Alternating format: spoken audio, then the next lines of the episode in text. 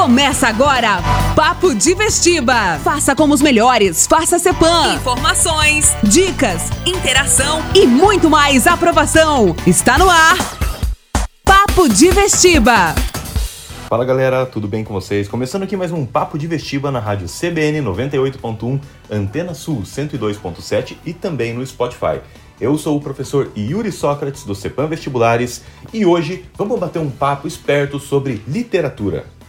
Falando aqui sobre um gênero literário marcado pela crítica social, política e até tecnológica.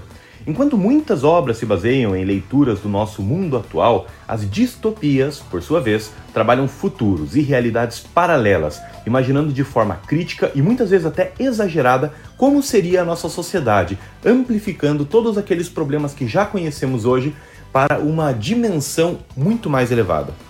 Para entendermos melhor o que são as distopias e podemos falar aqui de alguns grandes exemplos de obras literárias desse gênero, é importante destacarmos antes o significado do termo. Até porque todo mundo aqui já ouviu falar da palavra utopia, que se refere a uma idealização do futuro, com sociedades e governos tão bons e tão perfeitos que parecem inalcançáveis e até irrealizáveis. Bem, é a partir daí que a gente pode esclarecer um pouco a ideia de distopia, como o conceitual oposto daquela perfeição idealizada.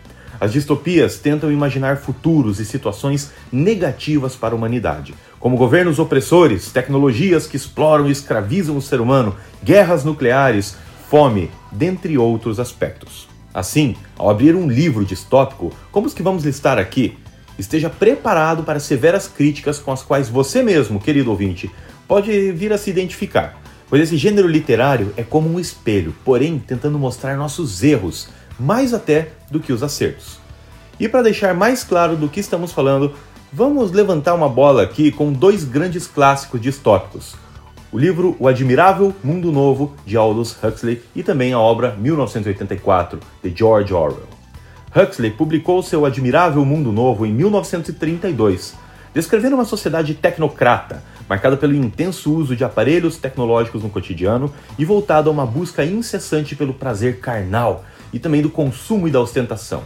Além disso, no mundo de Huxley, a engenharia genética tem um papel gigantesco diante das pessoas, que são escravas da estética e de um suposto bem-estar. Soa familiar? Hum, pois bem, é incrível ver como esta obra da década de 30 previu com tamanha precisão uma organização social semelhante em muitos aspectos à nossa sociedade atual.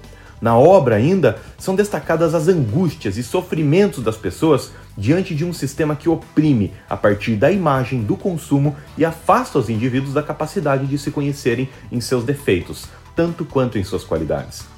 Este livro, dos anos 30, marcou uma época para a literatura, que carregava um certo desencantamento das pessoas com o mundo de guerras mundiais e crises econômicas.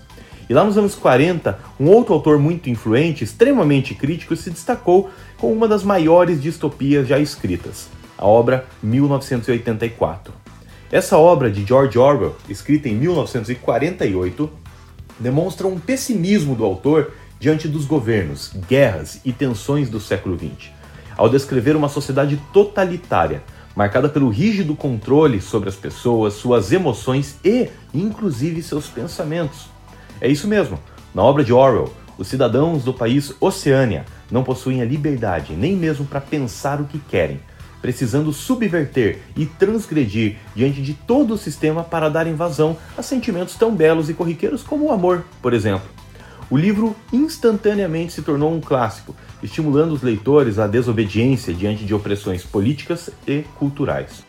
A lista de obras distópicas do século XX é gigantesca. Essas duas eu sempre trabalho com alunos, com conhecidos, como a porta de entrada para uma literatura mais pesada. E se você quiser seguir na mesma fiusa dessas duas mencionadas, eu indico para você também o livro Fahrenheit 451, de 1953, escrito por Ray Bradbury, que além de criticar a crescente tecnocracia, faz severas menções ao clima de tensão nuclear da Guerra Fria o ponto mais alto da obra, entretanto, está na observação do autor de que as pessoas estão lendo cada vez menos, buscando cada vez menos cultura e assim sendo cada vez mais manipuladas por governos e pelo materialismo da sociedade. E para quem me conhece sabe, eu podia passar o dia inteiro aqui falando de literatura, falando de obras nessa linha e também um pouco de poesia marginal. Mas por hoje destacamos então essas três e deixamos o convite ao ouvinte para que procure e as devore com a cabeça aberta, preparado para ver muitos elementos do nosso mundo atual sendo desconstruídos, criticados e subvertidos por estes grandiosos autores. Um grande abraço a todos e até a semana que vem. Você ouviu? Papo de Vestiba. Cepam Vestibulares. Há 40 anos, ou melhor no vestibular.